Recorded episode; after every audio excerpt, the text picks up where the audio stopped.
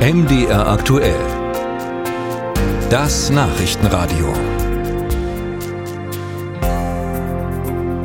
Seit genau 100 Tagen streiken vor einem Schrottrecyclingbetrieb im sächsischen Espenhain die Beschäftigten. Also seit über drei Monaten Anfangs ging der Streik in der Öffentlichkeit unter, weil dann doch die Streiks der Lokführer, auch der Lehrer viel mehr Menschen betrafen. Aber dann besuchten auch hochrangige Politiker die Streikenden. Der Landrat schaltete sich ein. Bisher alles vergebens.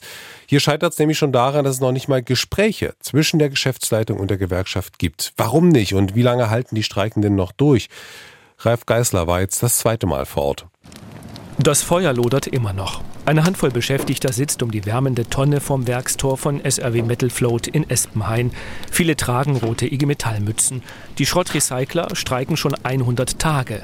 Toni, Johnny und Daniela. Wenn man halt hört, was die anderen Standorte verdienen, die nicht mal in drei Schichten gehen, ist es eine Frechheit, was wir halt hier verdienen. Und ja, wenn man sieht, es wird überall alles teurer. Also wenn du schlechte Laune kriegen willst, brauchst du was einkaufen gehen wenn du die Preise siehst. Ja, das ist anstrengende Arbeit, den ganzen Tag acht Stunden am Band zu stehen.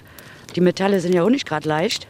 Man weiß ja, Blei ist schwer, Kupfer ist schwer, das geht ja auf den Körper, auf den Rücken. Die Schrottwerker fordern eine 38-Stunden-Woche. 8% mehr Lohn, einen Tarifvertrag. Doch ihr Arbeitgeber zeigt sich unbeeindruckt. SRW Metalfloat gehört einem chinesischen Investor und der will bislang einfach nicht verhandeln. Zum Ärger des Gewerkschaftssekretärs Michael Hecker. Das Unternehmen hat sich in einer internen Selbstverpflichtung, in einem sogenannten Code of Conduct, eigene Verhaltensregeln gegeben. Und in diesem Code of Conduct ist ganz klar beschrieben, dass das Recht zur Verhandlung von Tarifverträgen, ein fairer und lösungsorientierter Umgang hier zur Unternehmenskultur gehört. Herr Quinn, der Geschäftsführer, hat diesen Code of Conduct selbst unterzeichnet. Das Skandalöse daran ist, er hält sich nicht daran. Das Unternehmen sagt auf MDR-Anfrage, zu mehr Lohn sei man bereit, zu einem IG Metall-Tarifvertrag aber eben nicht. Es streiken auch nicht alle Beschäftigten. Ein Teil geht zur Schicht. Für sie ließ das Unternehmen ein Plakat aufhängen. Text: Wir arbeiten für den Erhalt von 200 Arbeitsplätzen. Die Gewerkschaft kontert auf der anderen Zaunseite mit dem Banner Streikbrecher bleiben untertan. Die Lage ist verfahren. Schon jetzt dauert der Konflikt ungewöhnlich lange, sagt Streikforscher Alexander Gallas. Also der größte große Streik in der Geschichte der Bundesrepublik, der schon sehr lange zurückliegt, 1956, 57 in der Metallindustrie in Schleswig-Holstein dauerte 114 Tage. Damals ging es um die Lohnfortzahlung im Krankheitsfall. Damals konnte sich die Gewerkschaft durchsetzen. Gallas hält es auch in Espenhain für möglich. Allerdings streikt dort nur ein einzelner Betrieb.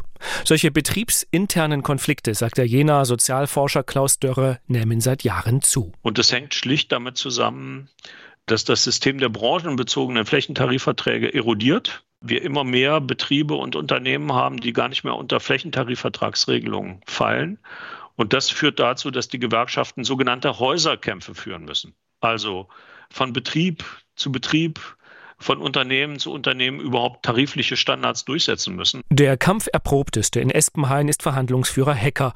Jeden Tag ist der Gewerkschafter da, hat den Streikenden einen Containerbau organisiert. Daneben hat die Nachtschicht einen Briefkasten montiert. Der Arbeitgeber ist herzlich eingeladen, sein Angebot hier zuzustellen. Doch der Briefkasten ist auch heute leer. Wie lange das so weitergehen kann, ist unklar. Die Streikenden leben derzeit von Streikgeld. Das ist weniger als ihr Lohn. Und es sind Menschen, die ohnehin wenig haben. Sortiererin Daniela gibt sich dennoch entschlossen. Aufgeben ist nicht drin. Ich halte durch bis zum bitteren Ende.